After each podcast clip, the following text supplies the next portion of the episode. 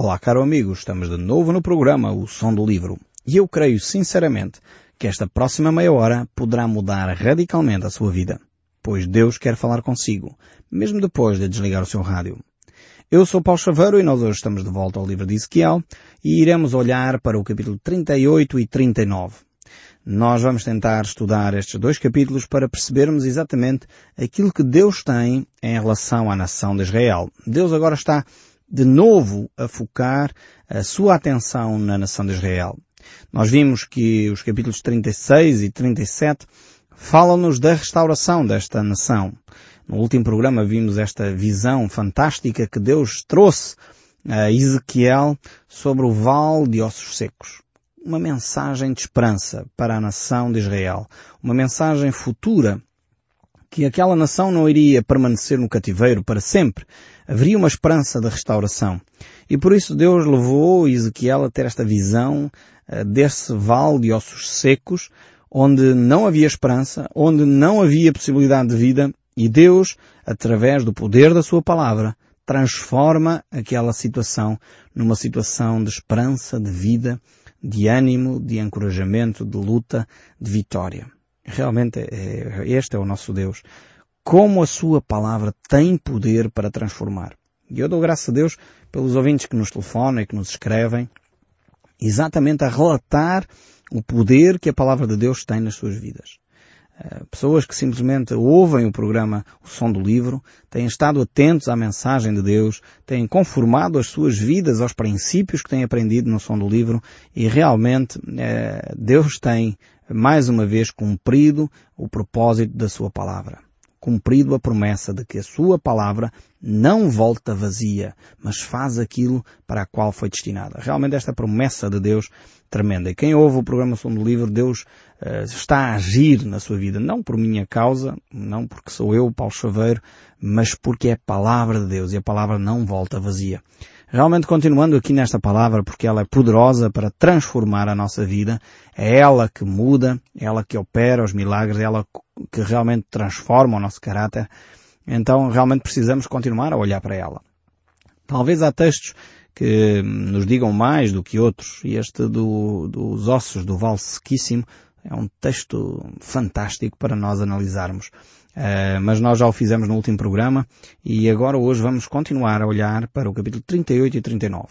Aqui vamos falar uh, de algo futuro. É uma situação que ainda não ocorreu, uh, mas Deus já está a revelar a Ezequiel aquilo que irá acontecer até num futuro não, uh, não imediato, porque Ezequiel não viveu esta realidade, mas um futuro que nós próprios ainda aguardamos.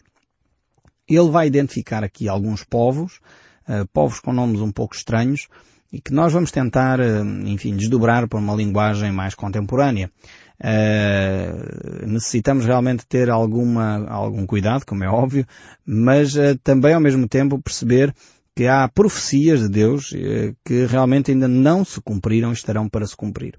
Enquanto que algumas destas profecias que até agora foram dadas identificavam povos existentes, povos que estavam ali ao redor da nação de Israel, esta profecia do capítulo 38 e capítulo 39 vai-nos falar de nações que na época ainda não existiam. Por isso tornam-se mais difíceis uh, de identificar. Uh, no passado já vimos o Egito, Tiro, que pertencia à Síria, Edom, Moab, portanto vários povos que estavam ali ao redor da nação de Israel que foram um, de, objeto de profecias da parte de Deus. E agora vamos ver aqui uh, dois outros povos apresentados como Gog e Magog, um, que uh, realmente vão entrar aqui uh, nesta profecia também de Ezequiel, mas que nos apontam para um futuro que ainda não se cumpriu. Durante milhares de anos não era possível ver uh, literalmente o cumprimento desta profecia. Tanto mais que a nação de Israel, depois do ano 70, uh, portanto da nossa era, através do, do, general Tito, que destruiu toda a cidade de Jerusalém, espalhou pelo Império Romano uh, o povo judeu, não mais o povo judeu teve terra até 1948, quando as Nações Unidas decretaram então entregar a Israel eh, aquela região que ainda hoje é conhecida, que sabemos tantos conflitos armados tem gerado. Mas até 1948 Israel não tinha território. Só após a Segunda Grande Guerra, uh, portanto não foi assim há tantos anos como isso, só após a Segunda Grande Guerra Israel retornou ao seu território uh, uh, bíblico e ao seu território que é o território atual. Uh, e por isso mesmo estas profecias tornam-se agora um pouco mais vivas, porque até 1948 era difícil entender como é que Deus tinha dado uma profecia que não ocorreu naquela altura, mas ao mesmo tempo uma profecia que não parecia ter a possibilidade de vir a cumprir-se, porque Israel não tinha território. Mas realmente o nosso Deus faz coisas que ninguém suporia, ninguém consegue imaginar.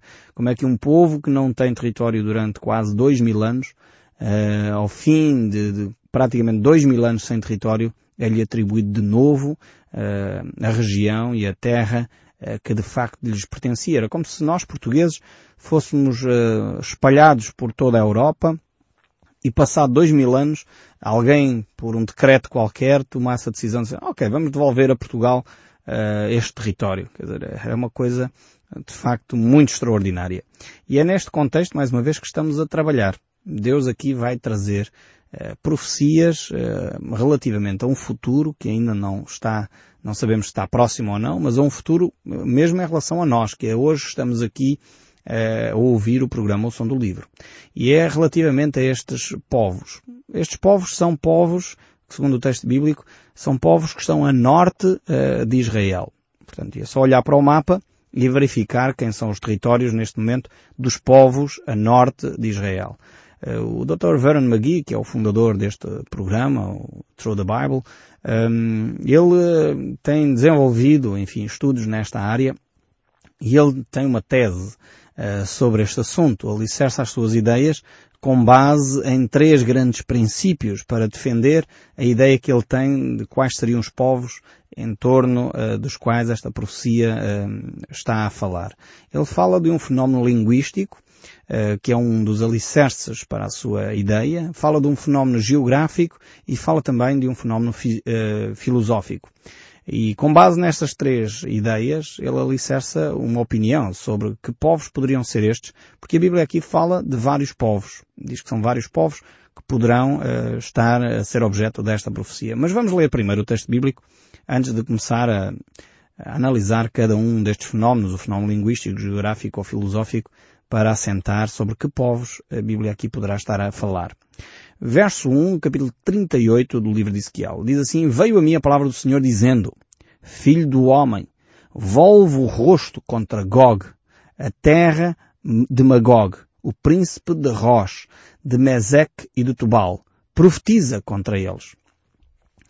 Uh, vemos aqui, em primeiro lugar, que há um, um príncipe, um príncipe de Rosh, e aqui é o primeiro fenómeno, fenómeno linguístico, e de facto alguns intérpretes de, das escrituras, estudiosos destas, eh, da questão linguística, acham que esta ideia de, de, de tem a ver, de facto, ou a palavra Rosh, uh, é a palavra inicial para Rússia, e alguns pensam que aqui se está a referir a toda aquela região que está a norte de Israel, seja a Rússia, seja eh, neste momento a atual Turquia, Líbano, Síria, todos estes povos estão a norte uh, de Israel. Provavelmente estes, este Gog e Magog refere-se a essas nações, enfim, eh, hoje, mas mais provavelmente um, a, estes, a estes povos que ali uh, residem naquela área. E por isso temos aqui estes dois fenómenos, o fenómeno linguístico e ao mesmo tempo o fenómeno uh, geográfico. Porque o texto bíblico é muito claro no sentido de mostrar que aqui está a falar com os povos que residem, que vivem na área geográfica a norte de Israel. O próprio capítulo 38, verso 15 nos afirma isso. Vemos que dali virá um exército que virá do norte. E depois o próprio capítulo 39, o verso 2 diz, Far-te-ei que te volvas e te conduzirei, far-te-ei subir uh, dos lados do norte e te trarei aos montes de Israel. Ou seja, haverá uma invasão que virá do norte, não sabemos quando é que isto vai ocorrer, portanto, não temos dados precisos sobre em que período isto acontecerá, mas irá acontecer que virá do norte uma invasão para os territórios uh, de Israel. Infelizmente nós sabemos que hoje em dia é só ligar os noticiários e praticamente todas as semanas nós temos informação de, de ataques, de, de contra-ataques, de ataques bombistas, ataques suicidas para aquela chamada região do Médio Oriente. Talvez uma das regiões eh, com maior compulsão, com maior convulsão social, com maior convulsão eh, militar e realmente há constantes ataques e contra-ataques, eh, umas vezes de um lado, outras vezes do outro. Descobrir quem tem razão ou não tem razão neste processo é um processo extremamente delicado, complicado, e muitas vezes nós vamos formando a nossa opinião consoante uh, a vontade jornalística, nem sempre a vontade jornalística é a mais, é a verdade, porque os jornalistas têm os seus filtros para fazer as suas uh, notícias e muitas vezes até a sua influência política.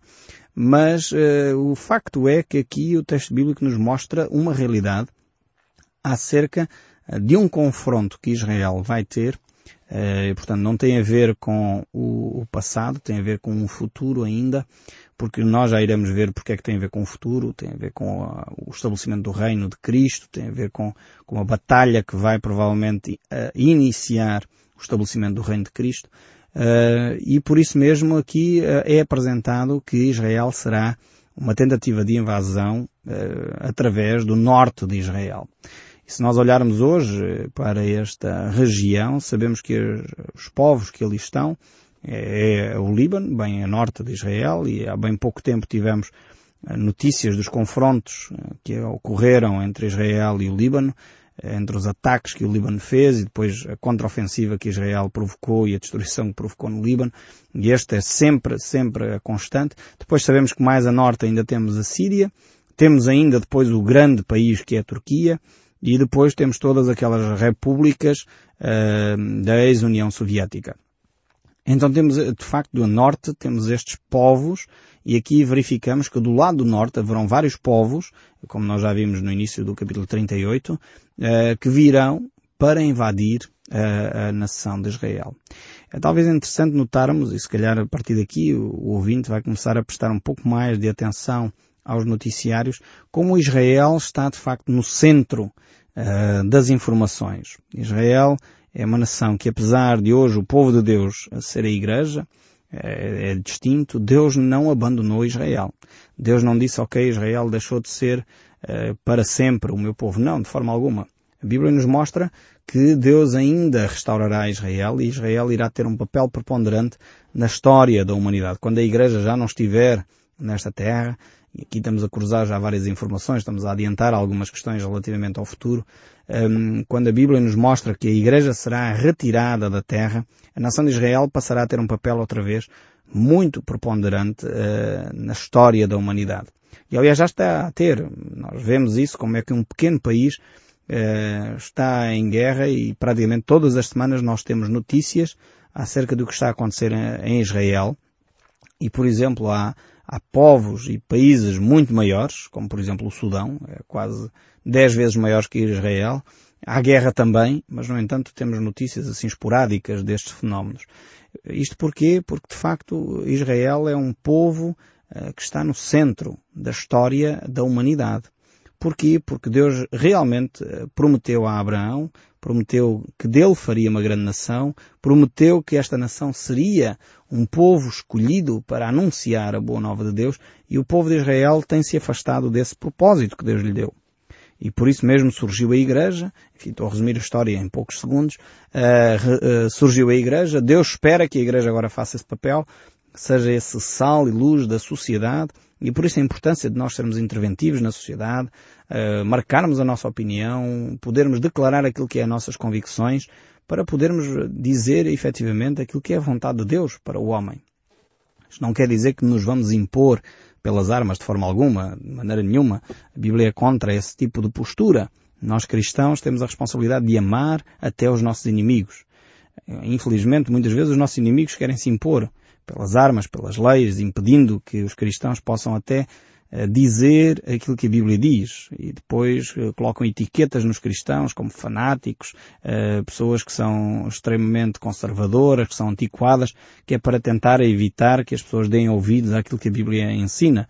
Mas, no entanto, nós temos que amar essas pessoas. A Bíblia diz que até temos que amar os nossos inimigos, portanto, temos que amar todas as pessoas. O cristão tem essa, esse cunho, essa marca distintiva em relação às outras pessoas. É uma pessoa que ama. Acima de todas as coisas, é uma pessoa que ama, é uma pessoa que respeita, é uma pessoa que considera, ainda que é uma pessoa que diz a verdade. Não deixa de dizer a verdade. Quando há pecado, a pessoa confronta o outro com pecado. Então é, é fundamental nós percebermos este papel do cristão na sociedade hoje em dia. E depois temos então esta questão, como a igreja um dia vai ser retirada por Deus, Deus vem buscar a sua igreja, a nação de Israel passa a ter então de novo um papel preponderante, que é este capítulo 38 e 39, onde nós estamos. É um, um período onde a igreja já não está uh, na terra, portanto, você que aceitou a Cristo como Senhor e Salvador, a Bíblia diz que um dia será chamado para Deus, aqueles que morreram em Cristo serão ressuscitados primeiro, aqueles que não morreram em Cristo serão arrebatados vivos aos céus. Eu aguardo esse dia de uma forma uh, muito, enfim, esperançosa. Estou aguardando esse dia com muita expectativa que aconteça.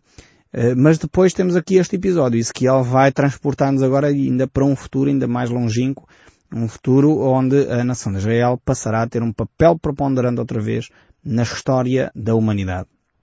E assim temos aqui estes povos que se congregam, este povo de Gog, este povo de Magog, este príncipe Rosh, como já disse, alguns linguistas associam ao início à palavra mãe, que dá depois origem à palavra Rússia, e depois este príncipe que é príncipe de Mesec e Tubal.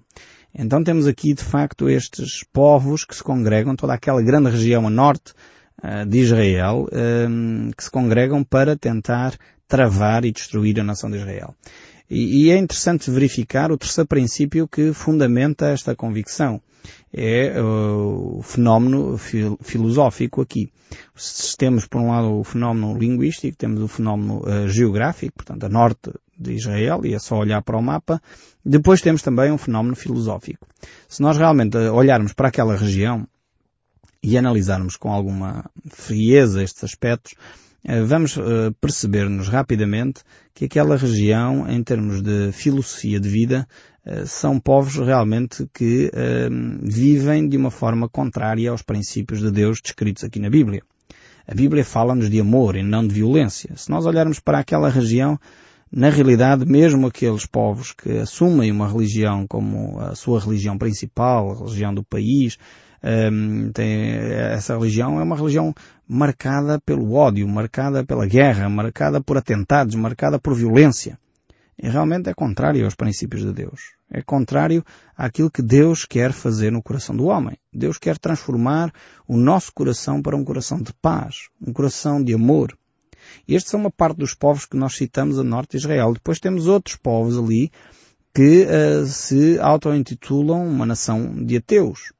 E realmente são filosofias contrárias às Escrituras. Querem matar a Deus, como dizia Nietzsche, Deus está morto. Ou então, como alguns líderes políticos daquela época procuravam, enfim, diabolizar a religião, eles diziam a religião é o ópio do povo. No sentido que uh, a religião só faz é mal, a religião só estraga as pessoas e por isso promoviam filosofias de vida sem Deus. Filosofias de vida materialistas, filosofias de vida onde Deus não tinha espaço.